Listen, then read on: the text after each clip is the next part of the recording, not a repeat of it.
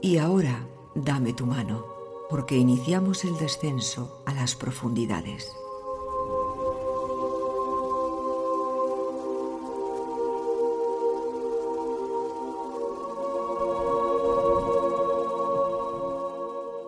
La muerte y la mujer de Gertrude Atherton.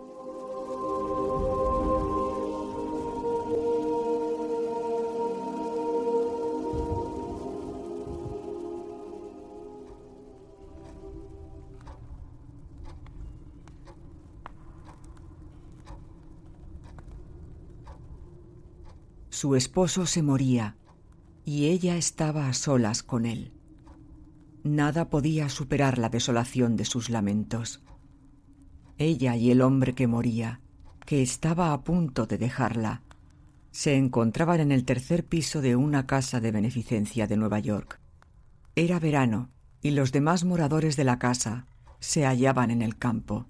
Todos los empleados en el servicio, a excepción de la cocinera, habían sido despedidos.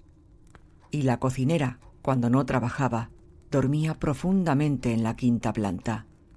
La encargada también estaba fuera de la ciudad, disfrutando de unas cortas vacaciones. La ventana de la habitación permanecía abierta para que entrase el aire.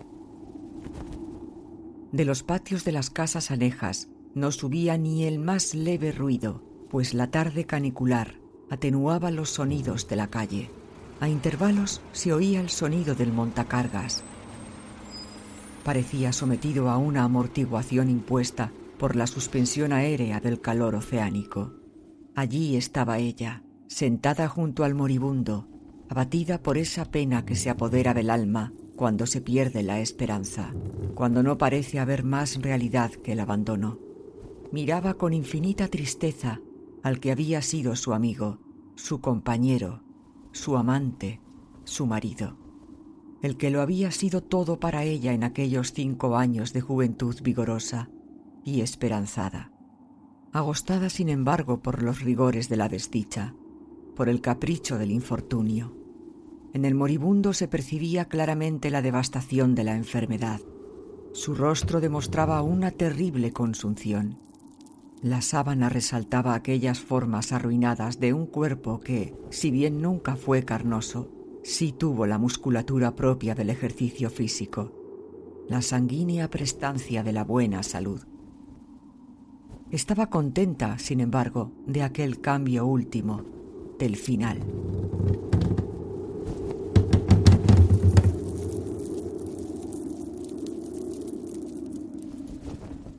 Contenta de que la belleza ida de aquel cuerpo no tuviese ya más destino que el ataúd.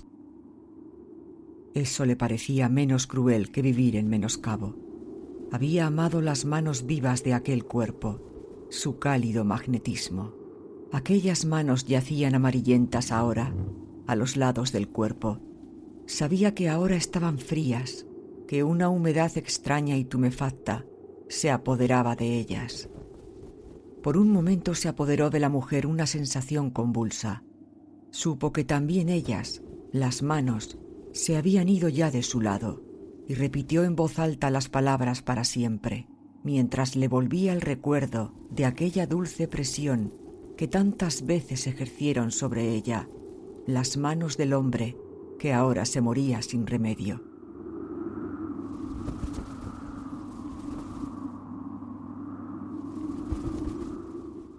Se inclinó despacio sobre él. Estaba aún allí, pero bien sabía ella que también en otro lugar. ¿Dónde? Cuando aún no había dejado de respirar, su alma su personalidad formaban parte de la amalgama de la vida, de la arcillosa prestancia húmeda de su cuerpo, de su manera de hablar.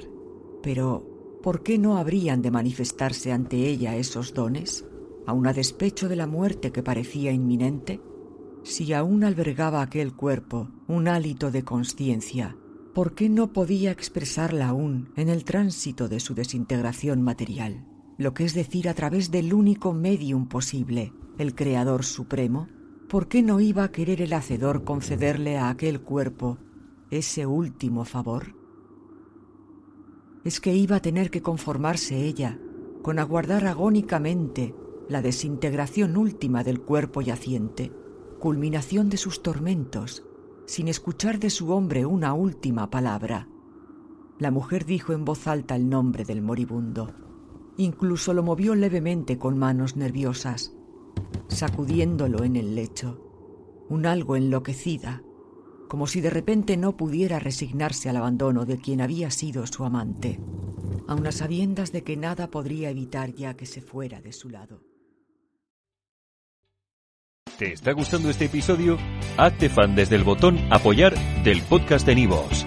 Elige tu aportación y podrás escuchar este y el resto de sus episodios extra. Además, ayudarás a su productor a seguir creando contenido con la misma pasión y dedicación.